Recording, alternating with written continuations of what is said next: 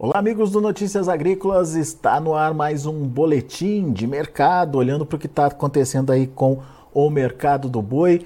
Quando a gente analisa o que aconteceu na semana, a gente percebe que houve ainda um deslize, um, uma redução dos preços é, em relação aos praticados na semana passada, mas existe uma expectativa aí de estabilização nas cotações. A gente vai conversar agora com o Geraldo Isolde, ele é lá da Levante Inside Corp, está aqui com a gente já na tela. Seja bem-vindo, meu caro, obrigado por nos ajudar a entender um pouquinho mais o mercado. Aparentemente a gente já viu uma redução dessa pressão sobre a arroba, né, Geraldo? Mas quando a gente compara com a semana passada, esses preços aí, é, é, finalizando a semana agora ainda estão menores, né? É, como é que a gente pode entender esse movimento e o que está acontecendo aí com o mercado do boi? Oi, Alex, tudo bem? É, bom, vamos lá. É, a gente vem aí de uma, uma tendência de queda né, nas cotações aí na, da. É, é uma tendência que, é, em princípio, ela, ela continua. A gente tem uma oferta aí é, muito grande de animais, uh, em razão aí do, da própria sazonalidade aí do, do ciclo pecuário. E, e agora também é uma expectativa de oferta grande também em função aí do, da queda dos custos de confinamento, né? E a demanda, infelizmente, nesse ano não está correspondendo, não está correspondendo muito. Uh, é, tivemos aí esse problema aí com a, do embargo chinês aí durante o carnaval. Uh, conseguimos manter os preços livres de uma situação ainda pior durante todo o embargo, porque fomos beneficiados aí com as chuvas aí em todo o Brasil, então quer dizer, o pecuarista conseguiu segurar aí um pouco o animal, a gente conseguiu, uh, o pecuarista conseguiu aí manter os preços aí longe de uma situação aí que poderia ser bem pior, uh, mas uma hora ou outra, né, esse esse, esses animais precisam vir a mercado. Uh, e, e, vieram num, num, momento assim talvez um pouco descasado, porque apesar do final do embargo é, não tivemos efetivamente a volta da China às compras, que é um cliente importante nos últimos anos. E aí acabamos pagando aí esse é, tivemos aí essa, essa queda nos preços aí que né, não não estamos vendo assim chance de uma recuperação num, num, curto prazo, mas esperamos aí que pelo menos aí eles se estabilizem aí, assumam um, um novo patamar e fiquem ao redor disso.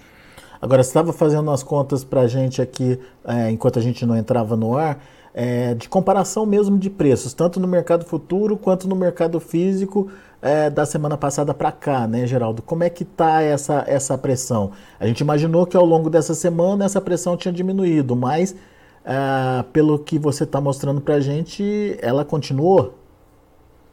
Sim. É... Se pegarmos aqui o, os indicadores, os preços futuros, né? E aí temos vários, né, de maio aí até dezembro, mas vamos pegar os principais aí, que eu acho que seria maio, é, por conta de seu primeiro vencimento.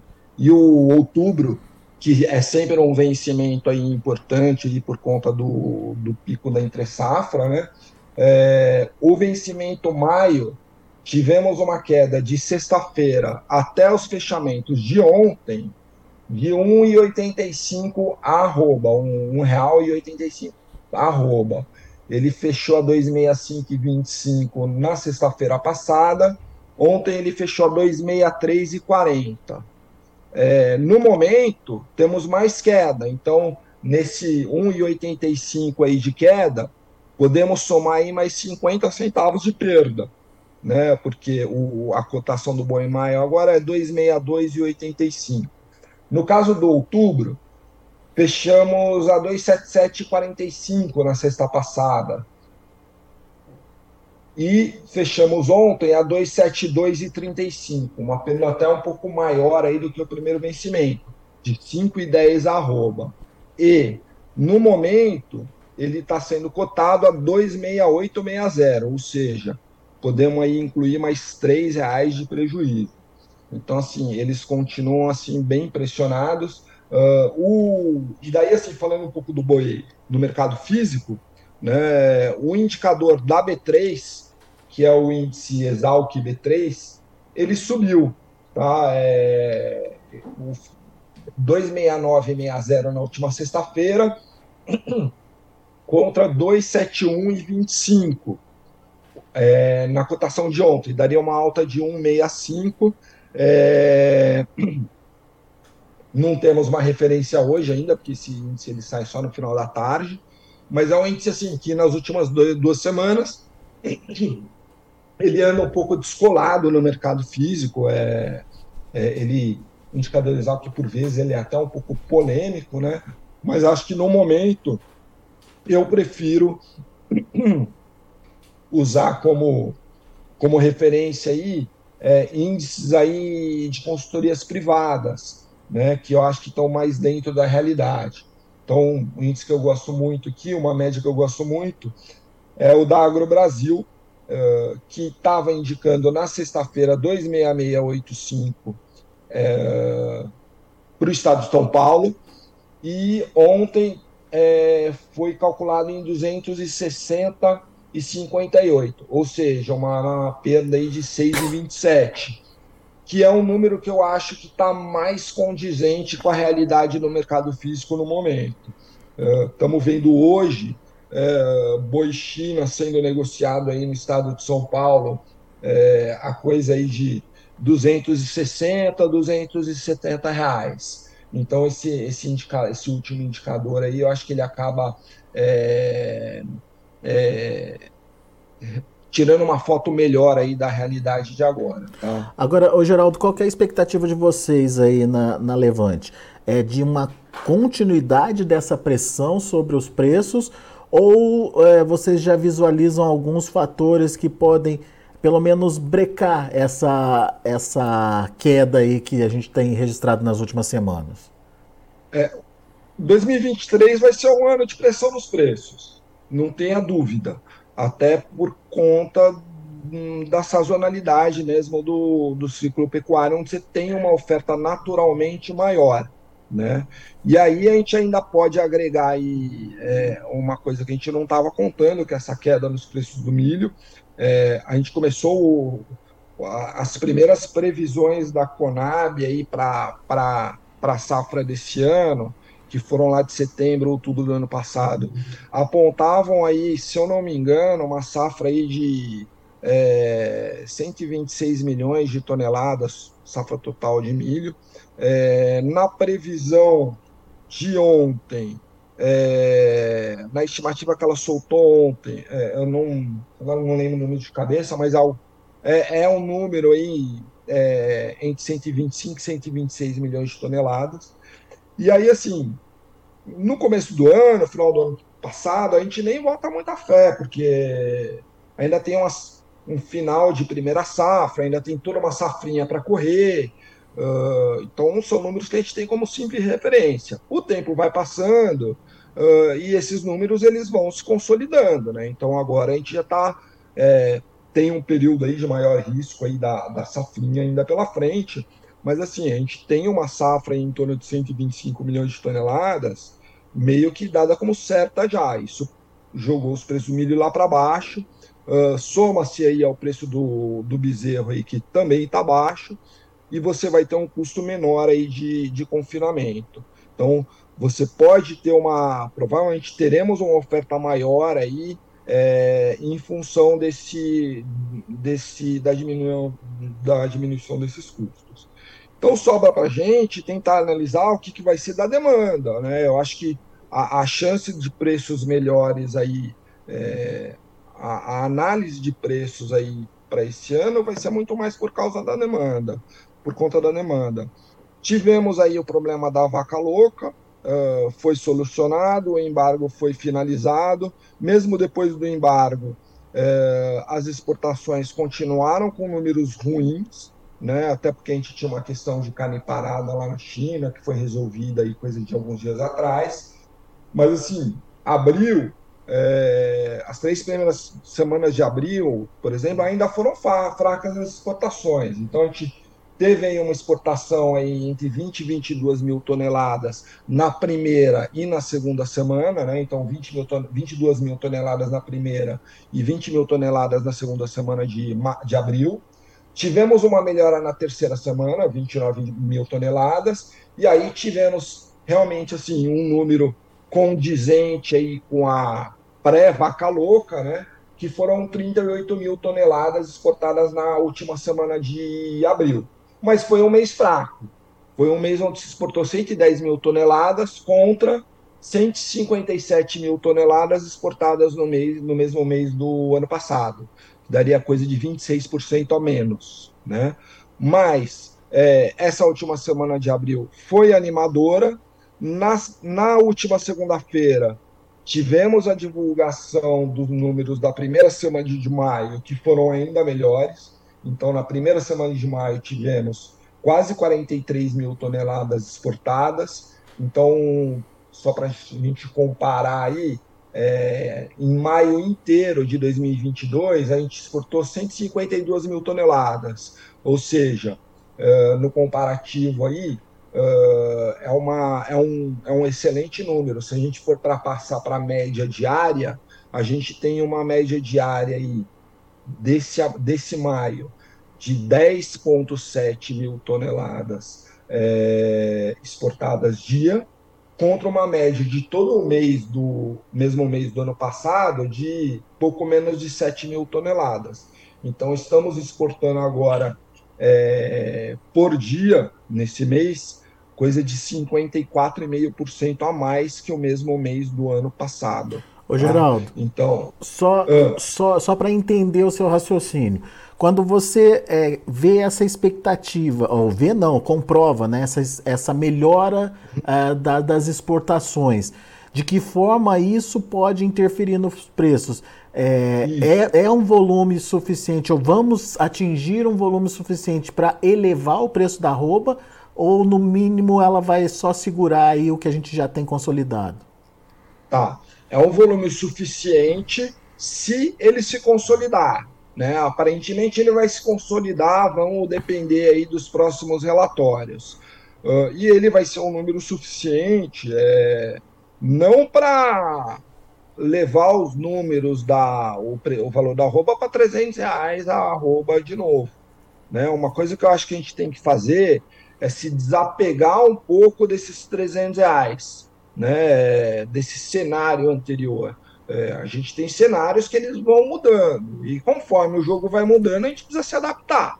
Né? Então, uh, eu acho que quem se apegar nesses valores vai perder dinheiro. Eu acho que agora a gente tem que olhar para a bola, olhar para o jogo e, e, e, ver o que, que fazer conta e trabalhar com os preços que a gente tem agora. Os preços que a gente tem agora, o que, que é? É 260 reais no momento. Tá. Né? Puxa, a gente tem uma expectativa de aumentar, a gente tem uma expectativa de melhorar, mas assim, melhorar que eu digo é, eu acho que essas exportações não são suficientes para frear a queda e manter os valores é, nesses patamares entre 260 e 270 reais. Não vai fazer com eventuais picos de alta. Não entendeu? vai fazer milagre então, né? Uma não vai fazer milagre. Esses picos de alta eu acho que é, o pecuarista ele tem que aproveitar é, para fazer o seu hedge, para uh, fixar o preço aí de, de pelo menos aí parte, né? É, porque realmente vai ser um preço, vai, vai ser um valor, uma a, oferta, os preços eles vão ser pressionados por causa da oferta durante todo o ano, a não ser que tenhamos assim uma exportação acima do normal dos últimos aí três, quatro anos. Uhum. Né? A, a China decidiu exportar, uh, decidiu importar muito mais do que ela está importando aí ultimamente. Pô, daí com certeza a gente vai ter um, um, vamos ter uma alta nos preços, uma alta maior que a esperada, entendeu? Mas dentro do quadro atual, é, eu acho que os preços aí eles devem uh, se manter aí com, com pequenas altas. Muito bem. Para virar esse jogo, precisava contar então com uma demanda interna mais pujante aí, para pelo menos enxugar essa, essa oferta a mais que a gente está tendo, Geraldo? Sim, é, a demanda interna ela, ela tá bem, bem fraca aí desde o do início da pandemia, né? É, é, tivemos aí até uma. No início da pandemia até não, não foi ruim, porque a gente teve uma série de auxílios e tal, mas esses, o poder de, desses auxílios ele, ele vai perdendo a força, né? Porque é, vão surgindo outras contas a pagar, enfim, a, a, as prioridades acabam mudando. Mas assim, nos últimos, nesse ano, assim, recentemente, a gente tem visto uh, uma melhora, não no consumo interno, mas na expectativa de um consumo interno melhor. É, parece que esses, esses, os feriados aí, principalmente primeiro de maio, não foram ruins para para ruins para o consumo interno, para o consumo doméstico. Temos aí agora o Dia das Mães. Uh, então, assim, agora precisamos esperar passar tudo isso para ver se foi realmente assim, uh, se estamos tendo realmente uma melhora, né? Ou se foi uma coisa sazonal por conta de feriados, datas comemorativas, enfim. Mas de qualquer forma a gente tem a expectativa de uma melhora no consumo interno, mas uma melhor, mas a gente tem que lembrar que esse consumo interno ele estava muito muito doente, muito defasado, né? Então é, ainda precisa melhorar muito para ele ficar bom, né? Então, obviamente que isso vai influenciar nos preços, mas, de novo, não é uma coisa que vai levar os preços ali é, aos níveis aí que a gente viu no ano passado, entendeu? É, nos últimos anos. É, ele vai servir aí para melhorar os preços do que a gente é, tem agora. Na, na realidade, eu acho que é, a esperança que a gente tem é do preço não cair mais, porque é realmente a, a situação uh, é, muito complicada no momento. É. E, e, daí uma exigência maior por parte da, da boa administração do, do, do, do, do pecuarista também, né, Geraldo? É, é, eu acho que esse tipo de situação é, é onde uh, mais vai, requer habilidade e organização uh, do pecuarista, né? conhecimento. Então, acho que é nessas horas aí que tem que colocar tudo no papel, é, é, e não é no papel da padaria, não, é no, no hum. né, ali na planilha, Exatamente. no Excel, uh, fazer a conta direitinho, uh, que é, é onde vai, vai ganhar dinheiro, né? Quem não se organizar vai acabar ficando numa situação complicada. É isso mesmo. Muito bom.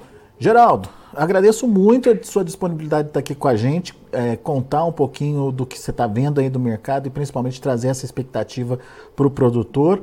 É, diante desse aumento de oferta que vai acontecer, como você bem colocou, e principalmente estimulado agora pela, pela melhora do custo de produção, né? isso pode incentivar lá na frente mais oferta ainda diante de, um, de uma possibilidade de um confinamento é, dando lucro aí. Ah, no entanto, ah, a gente precisa ter o, o, a retomada das demandas. Aparentemente, demanda chinesa está voltando, precisamos ter ela de volta é, a plenos pulmões, como a gente viu nos últimos dois anos. Se vier acima, melhor ainda, mas se manter o que aconteceu nos últimos dois anos já está bom demais. Mas, para virar o jogo, precisaria da demanda interna acontecendo. Resumo da ópera: é, produtor precisa ficar atento aí é, para as possibilidades, enfim, ter as contas na ponta do lápis para é, poder controlar e coordenar aí a, toda a sua comercialização ao longo do ano, certo? É, Alex, assim, o resumo de tudo, não vai ser um ano fácil para o produtor. Isso aí. Tá? É isso Mas aí. ele vai conseguir passar por ele como conseguiu passar por outros, até piores. É, não tenha dúvida. Essa é a nossa expectativa aqui também. E a gente agradece, viu, a, a, a sua atenção aqui com a gente e te convida para voltar mais vezes. Eu que agradeço, Alex. Vai ser um prazer. Valeu, Geraldo. Abraço. Abraço. Até a próxima. Bom final de semana. Tá aí Geraldo Isolde, Levante Inside Corp aqui com a gente, trazendo as informações sobre o mercado do boi. Daqui a pouco a gente volta com outras informações e mais destaques. Antes de me despedir, deixa eu trazer aqui os números né, de andamento aí lá na B3. Negócios negativos por enquanto, maio 262,85, queda de 0,19%, para junho 262,40, queda de 0,66%, julho 265 reais, queda de 0,56%, agosto 266 reais, recuando 0,56%. Indicador CPE fechou o dia de ontem a R$ 271,25, uma queda de 1,26%. São os números do mercado do boi, números ainda que é, estão em andamento, portanto sujeitos a modificações aí até o final do fechamento lá na B3 em São Paulo. Mas daqui a pouco tem João Batista Olive com Tempo e Dinheiro e depois do João tem mais entrevistas para você sobre mercado aqui no Notícias Agrícolas. Continue com a gente.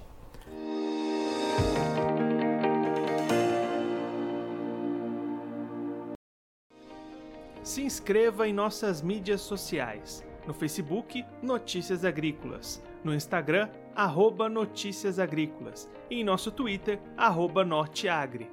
E para não perder nenhum vídeo, não se esqueça de nos acompanhar no YouTube e na Twitch, Notícias Agrícolas Oficial.